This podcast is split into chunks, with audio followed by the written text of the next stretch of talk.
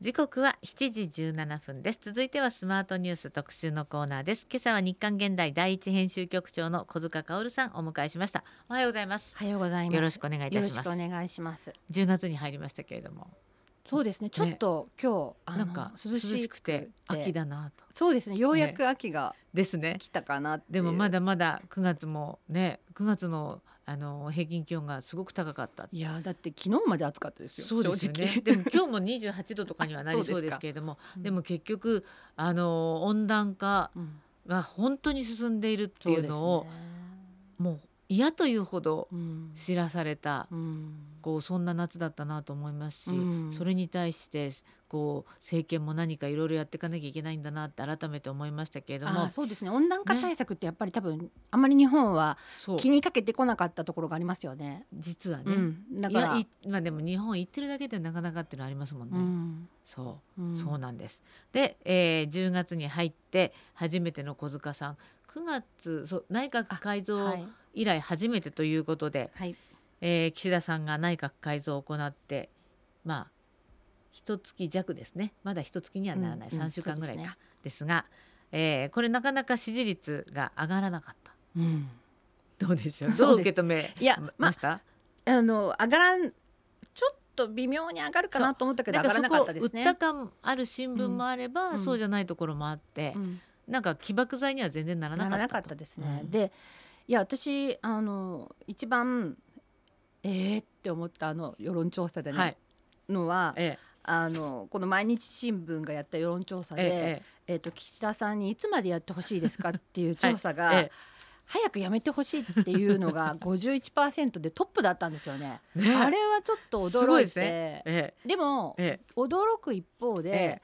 半分納得したんですよ。というのが、あのいろんなところでね、まあ、私がこういう仕事をしてるからっていうのはあるんですけど、まあ、友人なり、うんもしくはあの仕事先でもそのはい政治と関係ないところの仕事をしてる人とかねそういう人たちとこうし取材とかで会ったりする時にあのいろんな人からね「あの岸田さんどうですか?」とかいろいろあるじゃないですか。ええその時にあの未だかつてない反応だなと思うのは、ええ。あの人いつまでやるんですかっていうふうにそんな声が結構そういうふうに聞かれることが、えこの半年ぐらい結構多かったんですよね。それであのいやでもその人たちは前、まあ前も例えば安倍さんに対してとかね、ええ。あの岸あの菅さんに対えして、えいやあの人ダメだよねとか、ええ。まあそういうふうに言う人たちだったとしてもあの人いつまでやるんですかっていうのは 岸田さんになってからの反応で。え。で、ね、なんでええ。いつまでって思うのっていうふうにちょっと聞いた時ええにね、え。なんて言ったかっていうとだってあの人何もやんないじゃんって言うんですよ。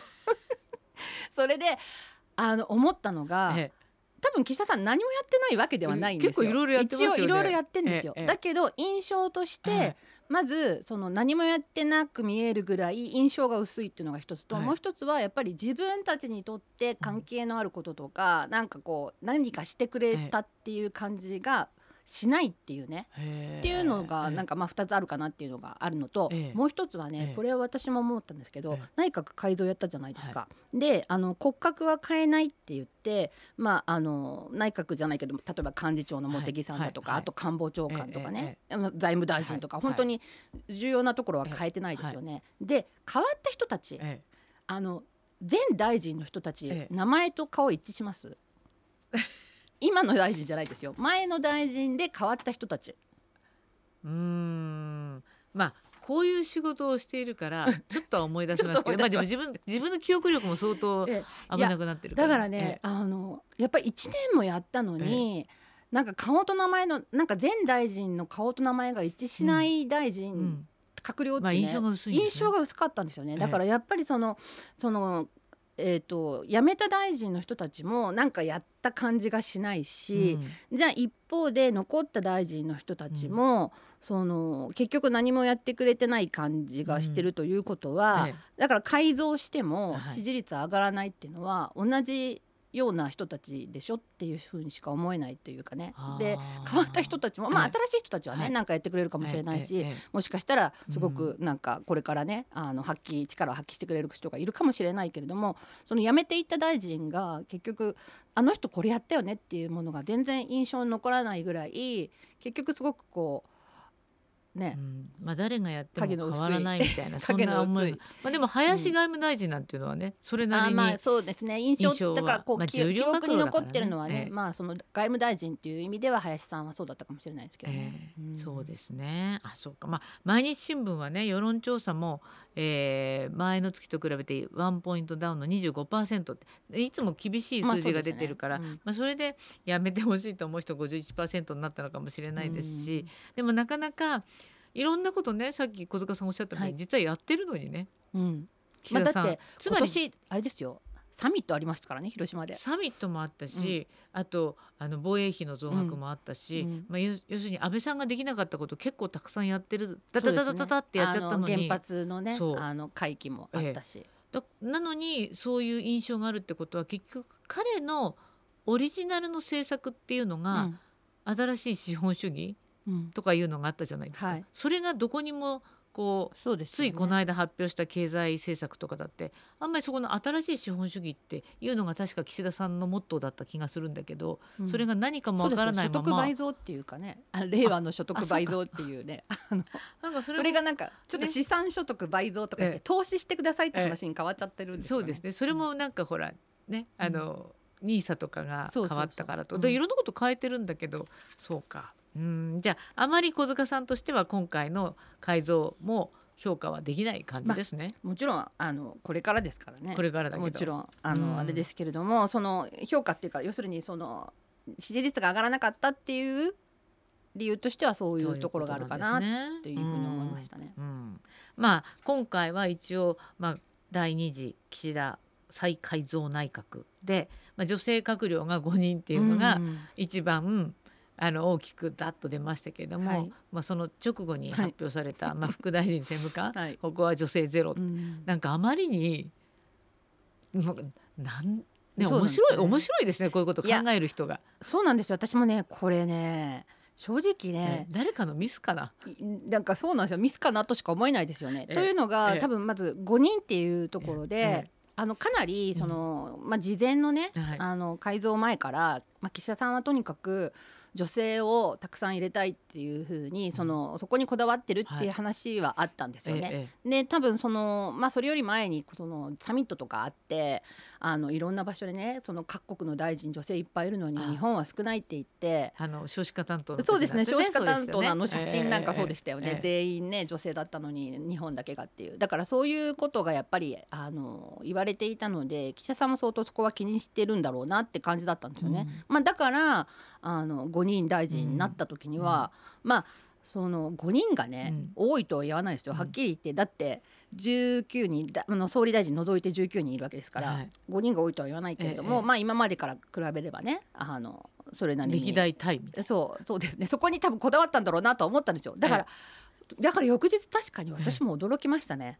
な。ね。あの副大臣政務官にゼロだって言って、でそれが男子校の同窓会みたいな写真になってね。でそれがもうもう前の日の夜ぐらいから実はゼロになりそうだっていうのをあー入ってたん共同通信かなんかが報じて、ええ。それ私見た時にちょっと目がちょっと点みたいな感じだって、ええ。そしたら翌日ぐらいからもうニュースでバーってえなってで多分ああいうニュースになるっていう想像つかなかったんじゃないかなと思いますね。誰も。誰もその官邸のね人たちっていうのが。だからうん。やっぱりそのあのずれてますよね。感覚が相当 感。覚が。うん。いやだからあと一つはだかええらその、私はこのパフォーマンス的に女性を使うっていうこと自体は、あのおかしいと思ってるんでそうね。そういう意味ではええ。5人だからとか、その副大臣もね何人入れたからっていう人数とかそういうことで測るのは良くないと思ってるんだけど、ええそれをまず横に置いといてもその5人っていうところにそこまでこだわるならば、ふ普通に考えれば副大臣とかに最低1人は入れるでしょと思うじゃないですか、うん。だからそこの発想がいかないところにもうすあのなんていうか女性をつ使うとか女性をそのなんていうかなパフォーマンス的なあのまあなんていうの変な話女性を花花として使うみたいなこともあるじゃないですか、いやもうそれ以下というかなんかこうどう見られれるかっていうことが何も考えないとうん。こういう結果になるのかなっていうのをまた目の当たりにして。つまりそうなってくるとこうあのあ内閣の5人って形じゃあの数なのかなっていうふうに思っますよね。ちゃいますよね。うん、そうそうじゃなかったとしても、ね、なんかそれってあの女性に対する、うん。なんか侮辱みたいに受け取っちゃうからですよね。ですよね。いやだけどまあすごい言ったら悪いですけど、え多分自民党ってそういう政党なんですよ。あそうなんだ。うん、だからそこは変わってない。あー。全くやっぱりなんか全くって言ったら怒られるかもしれないけど、ええ。あのずっと変わってない。要するにあの派閥のねう、ん。順番でいくでしょ、うん。うん。だからそうするとその当然あの大臣はちょっと無理して女性入れてるとするじゃないですか、うん。うんそうすると本来だったら大臣になるはずだったうん。派閥の順番でいくと、あ当その当選何回みたいなええ。男性が大臣になれてない人が何人かいるわけでしょ、ええ。じゃあその人たちは副大臣とかそういうのでちょっとここで我慢してくださいよみたいな 的なもの？いやでそれでね私すごくこうこの議論の時ええに自民党の、まあ自民党の中っていうか、まあ、そういう人がいておかしいなと思うのは、え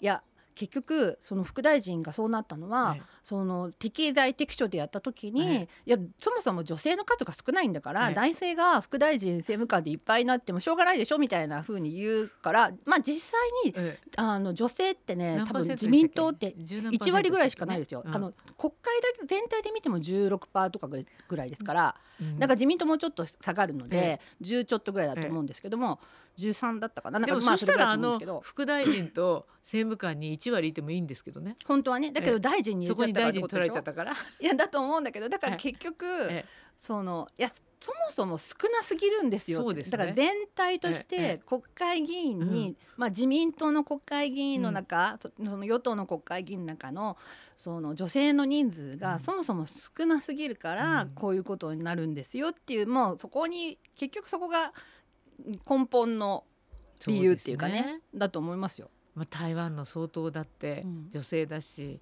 韓国だって前の政権は女性だし、ね気が付くと女性ってトップになってる国もたくさんあるのに。であとなんか適材がいないとかね、女性に適材がいないっていうけど、ええ。それはパイが少ないわけでしょそうね人数が。ううんんまあそういうことが露呈されしちゃったうんそうですね改造だったなと、はいそういうことなんですかね。はい、えー、今朝は日刊現代第一編集局長の小塚薫さんをお迎えしています。後半もお話を伺いますので、どうぞよろしくお願いいたします。ありがとうございました。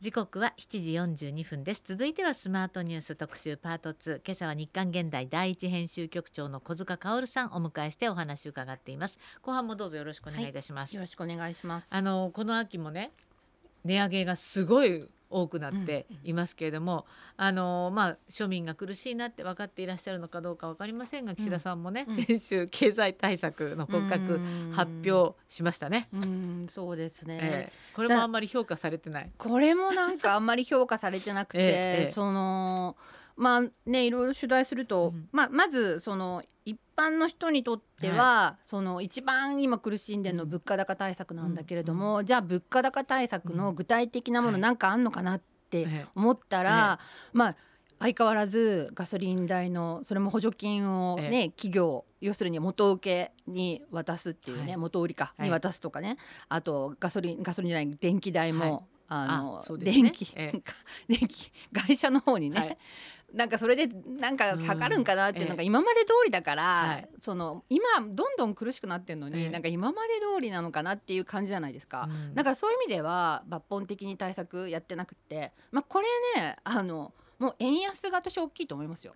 そうですよね、うん。もう気が付くと150円。150円ですからねもうすぐ。ですようね。ん。だから結局この円安えを変え円安状態をねええ。止めない限りは結局その輸入するものがねええ。値上がりしちゃうわけですからあの常にずっと物価高ですよ。ええ。でもういろんな調査やってても、ええ。今ねあの、えっと、調査会社がやってるじゃないですか、帝国データバンクとか、東京商工リサーチとかが、そうすると10月は一つの区切りだから、うん。ひ品数多いんですよね、上がる値上げの。4000何百品目でしたよ4000以上あって。でもう年明け以降も値上げしますって決まってるところが、もうひあの少なくともう200ん品数ね、ぐらいあるんですよね。だからそれそうですよね。だってあの 円円安である限りだから。そうそそう。うだから100円だった時代とそう。150円の時代では、もう向こうから入ってくるものが、うん。の値段がうん。全然違うってことですからね。そうそう。だからそうなんですよだから実は、あの一つのこう抜本的な物価高対策としてはもうあの円安を止めるっていうのはつまりあれですよ、金利？うん。あの問題ですよ。いわゆるあのずっとやっている異次元緩和っていう、はい。アベノミクスの続き？そう続きのええ。緩和をもうやめるしかないってことだと思うんですよ。ただまあやめたやめたことによるいろんな影響があるってことでなかなかこうやめられない状態になってるのが今の状態なんですけど、はい。本当に単純に物価高とかあと普通の庶民の生活っていううん暮らしのことだけをね考えたらうん。あの本当にあのか金融緩和政策をどうにかしていかなきゃいけないんじゃないか、いよいよ出口を見つけなきゃいけないんじゃないか、うん。それが一番。あれですよね。その円安についてはもうそれ安倍さんの時代ぐらいからこう円安に触れるようにちょっと仕向けてきうんうんたわけですもんね。そうそうそうそうそう。そうなんでですよ。私はなんか常々よくわからないんだけれども、うん。経済のことは、うん。けれどもこう自国通貨がうん。安いことを歓迎する国ってあるのかなって僕は単純な疑問なんですけどね。あのねあのまあそのいろいろなこうエコノミストの人の考えはあると思うんですけど、はいええついこの間私も先週ね、ええ。その記事を書いたんですよ、ええそういう観点で。はい。でやっぱり普通ないですよ。だって 安いっていうのは、なんか国が安い国が安いっていうかそういうことですよ。だからええ。通貨の実力っていうのはええ。国の実力を表すわけですよ。だからすごく国の経済がいいとええ。か国の実力が強ければ通貨は上がっていくわけですよね。うん。だから通貨を安くさせるっていうかねうん。わざと安くして安く買ってもらおう日本を安く買ってもらおうっていうそういうことですよ。ええ。そんなことを自分の国でやるっていうのはまずその発想自体えが、ええあのまず考え方としておかしいですよね。それってでも安倍さん結構いやだからそれはまあテクニカルな意味で、その安倍アベノミクスでそれをやったのは、はい。そのまあ安倍さんのね安倍さんっていうか、まあ、あの時の日銀とはい安倍さん黒の田黒田はい。あの日銀との発想っていうところで言うと当時あの民主党政権が終わりぐらいの頃ってあの1ドルが80円ぐらいだったんですよ。うん。だからちょっと円高すぎると、はい。そうすると輸出企業いわゆる日本っていうのは、その車だとかええ電気だとかいいろんなものを一番輸出するそう輸出してるから、ええ輸出企業からするええと、そのちょっと円高すぎて、え利益が上がらないっていうのもあったんで、や輸出企業の利益をこう上げようっていうことでちょっと円安にした方がいいっていう発想がその時あったと思うんですけど、ちょっとやりすぎたっていうところありますよね。まずそのなんていうかなその普通もともとね、ええ。あれ最初、ええ。黒田さんはえ2年って言ってたんですよ。あそうそう。この緩和は。2, 年で二年で。インフレターゲットもあのに 2%, 2%っでもまだ2%いってないって言うんだけど、うん。えそんな私なんかはもう何もかもインフレになってる気がするのにでもまだ言ってないと。それはなんか安定的な2%ではないとかその今の物価高っていうのは、海外要因例えばそのウクライナ侵攻とかね、はい。そういったものが影響してるからなんか安定的ではないっていうのが今のなんか日銀の理屈なんですけど、うん。そんなことないですよね多分。普通の庶民の感覚とそこもずれてるのかなうんと思いますし、あとあの今日の新聞ではい。話は飛ぶんだけど、はい。細田さんがまた衆議院選挙出るってあこれ昨日かな？は でなんかそれそしたら今日の新聞にえ細田あそれはき昨日日刊現代だ。え細田派が安倍派が要するに細田派になるんじゃないかみたいなこいと書いやならないとは私は思うんですけどただ要するに、ええ。あの安倍派自体が今ガタガタしてますよね。ええ。それで結局1年経ってああの安倍さんが亡くなってねええ。1年経ってええ。新しい会長を決めるのかと思ったえらえ結局決めないえでえその塩谷さんがなんか座長とかいう中途半端でな下村さんが一応いなく、まあ、そそうう,、ですね。あのいう意味では権力からいあなくなの顧問にってしまった。なってそれでそのい一応さ塩谷さん座長なんだけどうん。実際はなんか五人衆と言われる人たちええ。のまあ集団指導体制で結局誰誰か一人突出するのがえ都合が悪いので、ええ。みんな横並びっていう状態がええ。今、安倍派なわけですよ、ええだからそれに対してやっぱりその下にいる安うん。倍派の他の人たちは、はもうちょっといい加減にしてよみたいなね空気はあるはあるわけですよ、ええやっぱり誰か一人会長を決めてもらった方が、うん。その普通派閥って会長いるものでしょうっていうふうに考えたら、そこでなんかこうあの細田さんが議長を辞めるんだったら派閥に戻ってきて、うん。まあ元前がね、うん。要するに安倍さんの前ははい細田派だったので,、そうすねっていう声があるっていう、そういう話ですね。ええなんだかだけどそれもなんえかちょっとね、ちょっと先祖返りみたいななんかうんどうなんかだから今でもやっぱり安倍さんってすごいなと思うのは亡くなって1年以上経つけれども安倍晋三さんっていう名前はいろんなところで出てくっていうのはすごい、じゃすごいですね。まあそうだから難しいところですよね。だって本当はやっぱりこう、どんどん新しい人材が出てきて新しい人に変わっていかなきゃいけないのに、だから安倍派だって本当は次のリーダーがちゃんと決まっていればその人が、そうですね、なったと思うんですけど、はいまあそういう意味では安倍さん自身が次のリーダーを作らなかったっていうところですよね。だからそれは安倍さん自身がもう一度復活するっていうか、ええ。あの第ったからね。三次安倍政権っていうのを考えてたっていうふうに考えると、ええ。その次のリーダーを作らなかったっていうのもあるし、ええ。一方でやっぱり本来はうん次のリーダーを作るべきだったんでしょうって考えると、うん。やっぱりそこは安倍さんの、まあ、ある種リーダーを作らなかったうん。罪っていうかね、うん。それで今安倍派がこうぐちゃぐちゃしてるっていうこともあるかなっていうそれはまあ自民党につ全体についても言えるかもしれないですけどね。うん。あのー安倍晋三さんそういう意味ではすごいなと思ったのは小塚さんも安倍晋三という名前がついた本を出しちゃった。これから出すですみません。あこれから出すんですね。はい、あの10月13日発売で、ええはい安倍晋三 VS 日韓現代強権政治との10年戦争朝日新書からそうですね。あの面白そう。で すねすみません。まだごめんなさい。読めてないんですよね。できてないから、えっとそうなんです。えっと10月の13日にはい。発売なので、ええ。まだごめんなさい。本ができてなくて、ええ。本当はね今日あのそう私も岩瀬さんに今日迎えるにあたりはい。読んで読んでいただきたかった。たんですけど、そうなんです。今ちょっと表紙だけがちょっとあって、ええ。あの目次だけ岩瀬さんにええ見ていただいた状態です。で。もアベノミクス失敗の結果庶民は低賃金に苦しみ日本経済が歪められたとかあと安保法制の話とかあの集団的自衛権の行使容認とか解釈会見、そういえば本当に大きなことがいろんなこと、起こりましたけどあと森掛桜うん文書改ざん強行採決どんどんどんどんなんかそれが普通の政治のようになってしまったうん。と思いなそうなんですよ。ねこの10年だったわけで、うん。まあ、この話日韓現代ずっと戦ってきたわけですがそれが本にまとまったわけですね。えそうですね。あの、まあ、日韓現代の、まあ、ええちょっと記事も引用しつつ、ええ。っとそうなんですよ。あの安倍政治安倍政権というものをええ。ちょっとまとめたんですね。うん。というのがあの安倍さんがねああいう感じで亡くなってしまって、それでちょうど1年前をね、ええ。まあ、ちょうど国葬が、ねはいそう行われた時期ですよね、今ええええ1年前。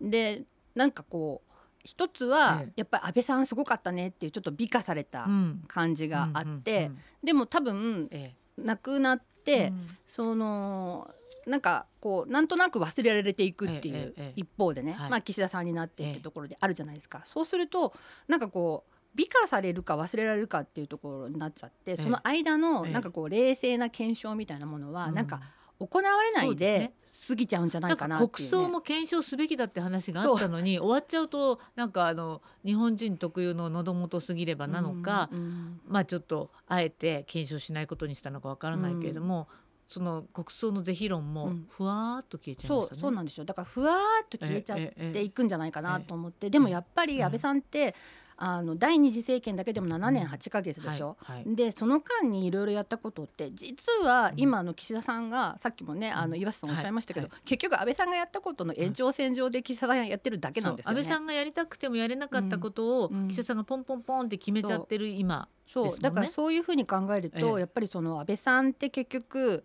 何やったのかなっていうことを、こう冷静に、ええ。あの検証する必要があるんじゃないかなって、まあそういう気持ちもあって、幻影うんの滞在を総括する。うん、そういう意味でちょっとまあ総括してみたっていう感じなやっぱりんですよね。安倍政治安倍政権、うんまあ、10年っていうのは、日本にとってはかなり、まあ、小塚さんとしてははいマイナスが大きかった。うん、マイナス、うんまあマイナスっていう言葉で言っていいのかわからないですけど、ええええいろんなものを安倍さんは、うんまあ、壊したというか。歪めてしまったうん、歪めたっていうかやっぱり先ほど話してた、ええ。その円安の件もそうですよね、はい。やっぱりこのアベノミクスって、あの結局今も続いてるんですよ、はい。安倍さんいなくなっても。そうですよね。だけどその言葉が残ってるんですそうもんね。10年もやってきて、ええ結局ええ。何が残ったかって言ったら、ええ。もうみんな今気づいたと思うんですけど、え日本ってこんな安い国になっちゃったの？って感じですよ。海外からね外国人いっぱい来るけど、みんな安い安い安いって買っていくわけですよ。ええだけど日本人は高くて買えないっていうね、ええおかしくないですかこれ。だからえやっぱりこう経済っていう意味でもおかしくしちゃったと思うし、まあ、先ほどのやっぱりそのあの安全保障法制についてもそうですよね、はい。はいだからあの時ええ。やっぱり集団的自衛権の行使を、まあ、一部容認っていう形でね、やりましたけれども、まあ、それが今の岸田さんがあの安保3文書の改定でいろんなねうん。敵基地攻撃って言われている、はい。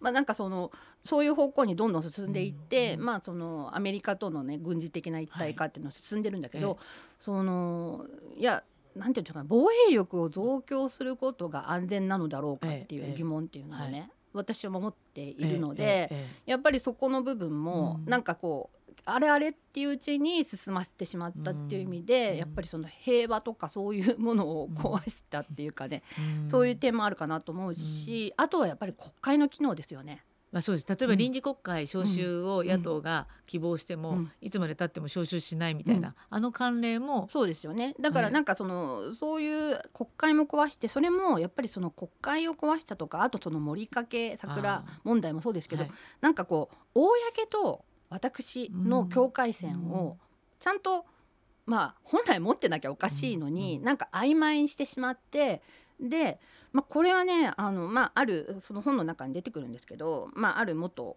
国会議員の人が言ってるんですけどあの牢屋に入らなければ何をしてもいいっていうね政権。そういう社会とそういうなんていうかなまあそういう国にしてしまったみたいなね。うん。あのでもそういうだから公とそのね私の境界線がなくなって、うん。とで安倍さんの場合特にあのいろんなものがねうん。いろんな疑惑があったけど、ええ。結局まあまあ、まだよくわからないままっていうか まあよくわからないままっていうかねあの捜査としてはええ。不起訴にはなってるんだろうけれども、あのかね、文書森友の文書の改ざんなんかは一番そうですよね,、そうですね。やっぱりあんなことをうん。財務省ですよ、うん。がやるのかっていうね、はいそうですね、うん。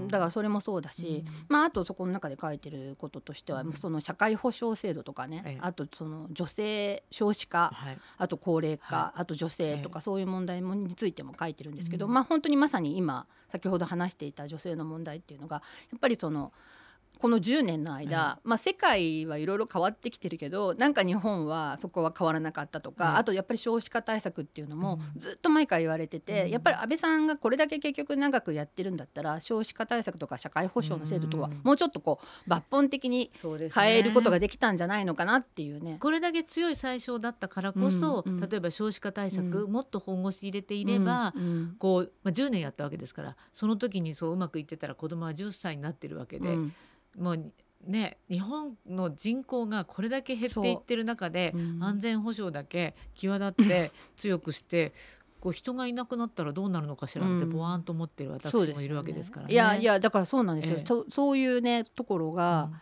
まあそういうことを含めてね、ええ。ちょっとそう検証して、あとまあ最後のところええ。でちょっとね、あのメディアについてもちょっと触れてるんですけどね。そうですか、うん。あのこの面白そうな本なんですけれども、えー来週13日の金曜日というとあれですが 朝日新書から発売になります、安倍晋三 VS 日韓現代。これ3名様にプレゼンはい。トいただきました、ありがとうございます、えー応募方法としてメールの方は s アットマーク jorf.co.jp、えーファックスの方番組放送中のみ受付ですが0335821422 35821422まで小塚さんの本希望と書いて、えー送っていただければ抽選で3名様に、えー小塚さんの本プレゼントさせていただきます、えー当選は発送をもって返させていただきますが、えー外れちゃった方、えー安倍晋三 VS 日韓現代、えーぜひ朝日新書でお買い求めください。はい、えーということでお時間になっちゃった、えー今日は日韓現代第一編集局長小塚薫さんにお話を伺いました。ありがとうございました、また来月もよろしくお願いいたします、ありがとうございました。